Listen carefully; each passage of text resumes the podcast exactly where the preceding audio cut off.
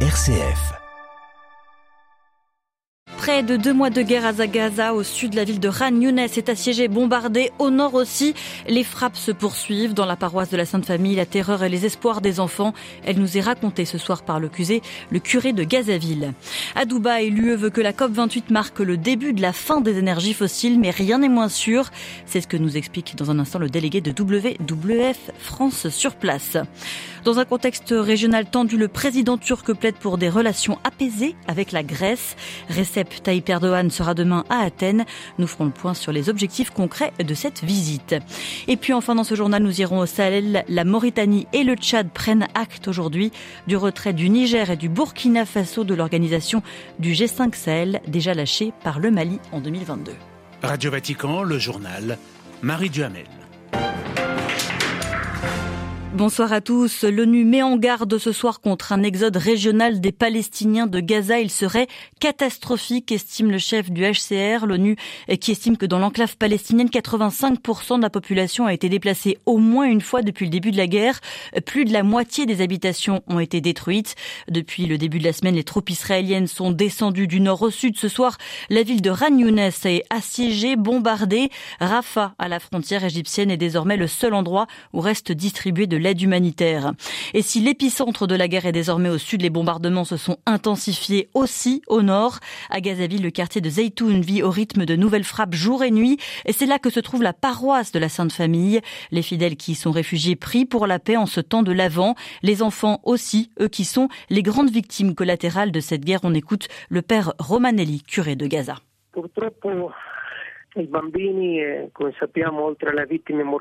Malheureusement, les enfants, comme nous le savons, sont des victimes. Des milliers d'enfants sont morts sous les bombes. De nombreux autres sont restés sous les décombres. Ceux que nous accueillons à la paroisse, rendons grâce à Dieu, sont vivants. Ils sont presque toujours collés aux bras de leur mère et de leur père. Ils reçoivent l'aide et le soutien de nos religieuses du Verbe incarné et des sœurs du rosaire, qui les orientent vers des activités. La première chose qu'elles leur ont fait faire, c'est un dessin pour la période de l'Avent et une lettre à l'enfant Jésus pour lui demander ce qu'il souhaiterait. Et presque tous ont répondu qu'ils voulaient retourner dans leur maison. Mais le fait est que la plupart de leurs maisons n'existent plus. Qu'à cela ne tienne, ils veulent rentrer chez eux et retrouver la paix. Pour eux, cette période de l'Avent est différente des autres. Mais ils vivent cet Avent d'une façon ou d'une autre, car leur regard reste quand même tourné vers le ciel. Ils attendent, comme nous tous, la rédemption, l'avènement avec Jésus de la justice et de la paix. Le curé de Gaza actuellement bloqué à Jérusalem, loin des siens qu'il aimerait rejoindre. À Jérusalem-Est, pas moins de 1738 unités d'habitation destinées aux colons israéliens ont été approuvées ce mercredi, de quoi mettre mal à mal la continuité d'un éventuel État palestinien entre le sud de la Cisjordanie et Jérusalem-Est, regrette ce soir l'ONG israélienne La Paix Maintenant.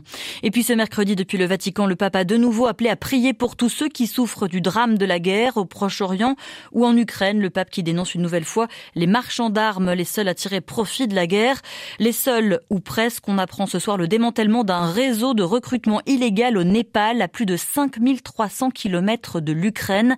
Des hommes offraient jusqu'à 8500 dollars à ceux qui étaient prêts à aller combattre pour l'armée russe en Ukraine. 12 passeurs ont été arrêtés aujourd'hui au Népal. La guerre en Ukraine se joue sur plusieurs fronts. Un politicien ukrainien pro-russe a été retrouvé mort près de Moscou ce mercredi. Kiev a revendiqué ce soir son assassinat.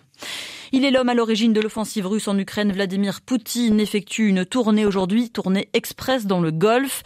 Il était aux Émirats arabes unis ce matin pour discuter du conflit au Proche-Orient et de pétrole. Il vient d'arriver ce soir en Arabie saoudite, Riyad qui vient d'annoncer un déficit budgétaire en 2023 et 2024 en cause la hausse de ses dépenses et la baisse des recettes pétrolières. Journée de relâche demain à la COP 28 de Dubaï afin d'entrer dès vendredi dans une nouvelle semaine de négociations. Le texte final est attendu pour mardi prochain, mais la COP pourrait jouer les prolongations. Ce texte final est bien un bilan mondial de l'accord de Paris qui prévoit de limiter les températures moyennes à 1,5 degré d'augmentation par rapport à l'ère pré-industrielle. Ce bilan mondial doit en fait actualiser l'accord de Paris pour éviter sa, pré sa péremption. Un chapitre est consacré dans ce texte aux énergies fossiles. Elles sont au cœur des débats depuis la semaine dernière. Pour l'instant, dans les brouillons présentés, toutes les options sont sur la table, comme nous l'explique Arnaud Gilles. Il est responsable énergie à WWF France. Ce projet de texte contient du point de vue de l'énergie, tout ce qu'il y a de très bien et tout ce qu'il y a de pire. Et dans le très bien, j'entends le texte qui engage les pays à sortir des énergies fossiles. Point. Et il n'y a aucune autre condition qui viendrait euh, amoindrir le texte. Il y a encore cette mention, cette option en tout cas, que les pays disent on s'engage à sortir des énergies fossiles euh, dans un, dans un ordre assez juste qui fait que les pays développés s'engagent d'abord et ensuite les pays en développement. Ça c'est très bien. En revanche, il y a des, paragraphes qui nous inquiètent beaucoup plus et qui portent sur le déploiement de technologies qu'on appelle de capture et stockage de carbone. Ces technologies, euh, ça fait depuis les années 80 qu'on les déploie dans le monde. Au total, je crois qu'elles n'ont jamais capté que 0,1% de, des émissions mondiales chaque année. Donc ça ne marche pas et pour autant, il y a un certain nombre de pays et d'entreprises derrière qui veulent se bah, miser là-dessus, peut-être un peu naïvement ou peut-être très cyniquement pour dire bah, on s'engage à sortir des énergies fossiles, mais on se laisse la possibilité de développer ces technologies qui en gros ne nous engagent à rien faire au final. Des propos recueillis par Marine Henriot, envoyée spéciale à la COP28. Euh, ce soir, le Danemark appelle l'UE à réduire de 90% ses émissions d'ici 2040. En France, dans une circulaire, l'État affirme vouloir réduire ses émissions de 5% par an jusqu'en 2027. Et puis toujours à Paris ce mercredi, signalons que la cathédrale Notre-Dame a retrouvé sa croix. Elle a été apposée au sommet de sa flèche. Demain, notre dossier sera consacré justement à Notre-Dame de Paris. Mathieu Lours, historien de l'architecture religieuse et spécialiste de Notre-Dame, nous explique les leçons de ce chantier amorcé, on le sait, après l'incendie de la cathédrale. Objectif, tenter la détente. Le président turc Recep Tayyip Erdogan, je vous le disais en titre, sera en visite demain en Grèce pour une réunion du Haut Conseil de coopération Turquie-Grèce, accompagné de nombreux ministres. Il rencontrera le Premier ministre Mitsotakis. Cette visite confirme le réchauffement des relations entre les deux pays après plusieurs années de tensions, notamment au sujet de la mer Méditerranée orientale. C'est la première fois d'ailleurs que ce Conseil de coopération se réunit depuis 2016. Pour la Turquie, il s'agit de trouver un terrain d'entente avec son voisin dans un contexte géopolitique troublé. Anne Andlauer. Ouvrir un nouveau chapitre sur la base du gagnant-gagnant. C'est ainsi que Recep Tayyip Erdogan décrit son état d'esprit vis-à-vis de la Grèce et du Premier ministre Kyriakos Mitsotakis, qu'il avait pourtant juré l'an dernier de ne plus jamais rencontrer. Tous deux réélus au printemps, les dirigeants turcs et grecs ne sont plus autant sous pression de l'électorat nationaliste. La crise économique et la guerre en Ukraine ont par ailleurs poussé la Turquie à calmer les tensions avec son voisinage, notamment en Méditerranée orientale, où Ankara et Athènes se disputent depuis longtemps leurs frontières maritimes et aériennes. La logique de cet apaisement est de restaurer la confiance en avançant pas à pas, d'abord sur les sujets les moins contentieux. Lors du sommet d'Athènes, où la Turquie espère signer une déclaration de bon voisinage, il sera donc question de commerce, de tourisme, de migration, d'énergie ou de transport. Les deux pays ne sont pas pressés d'aborder les sujets qui fâchent, comme celui des frontières ou du statut de Chypre. La Turquie tient beaucoup à cette approche bilatérale, elle qui accuse des pays tiers, notamment les États-Unis d'attiser les tensions avec le voisin grec pour servir leurs propres intérêts. À Istanbul, Anne Loire pour Radio Vatican. À Bruxelles, serait-ce la fin d'un marathon? Les négociateurs des 27 États membres de l'UE tentent de se mettre d'accord sur un texte censé réguler l'intelligence artificielle. Ce cadre juridique doit garantir les innovations tout en bloquant les dérives qu'elles engendraient potentiellement.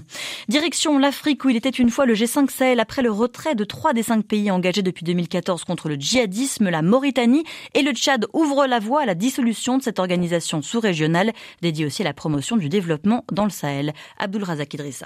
Dans un communiqué conjoint, les deux pays restants de l'organisation créée en 2014 pour faire face au terrorisme et aux autres formes de criminalité organisée dans le Sahel disent prendre acte de la décision de retrait du Burkina Faso et du Niger qui rejoignent ainsi le Mali. Les trois pays n'ont pas expressement demandé la dissolution du G5 Sahel. Cependant, le Tchad et la Mauritanie, dans leur communiqué, n'excluent pas cette option en indiquant qu'ils mettront en œuvre toutes les mesures nécessaires conformément aux dispositions de la Convention portant création de l'organisation, notamment en son article 20 qui stipule que le G5 peut être dissous à la demande d'au moins trois États membres. Les jours du G5 Sahel sont donc désormais comptés.